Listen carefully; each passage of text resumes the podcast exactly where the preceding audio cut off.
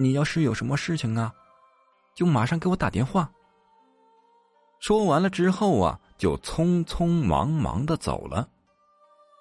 他走了之后，剩下冬梅一个人在房间里边。他又想到之前在地板上出现的那一缕头发，此时的他心里呀，也窜出一丝丝的恐惧感。他安慰了自己一下，让自己别多想。于是他又再次来到了浴室，检查了一下。就在这个时候啊。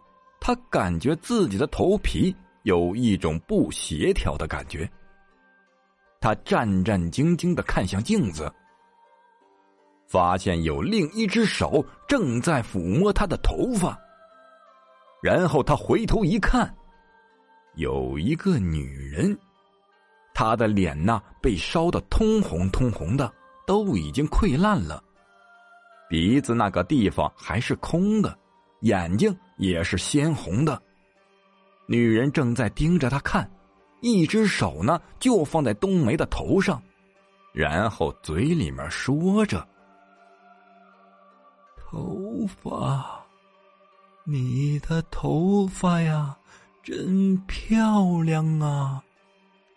这顿时啊，把冬梅吓得是想叫都叫不出来，心脏啊狂跳，感觉都要跳出来了。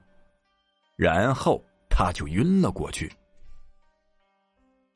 也不知道晕了多长时间。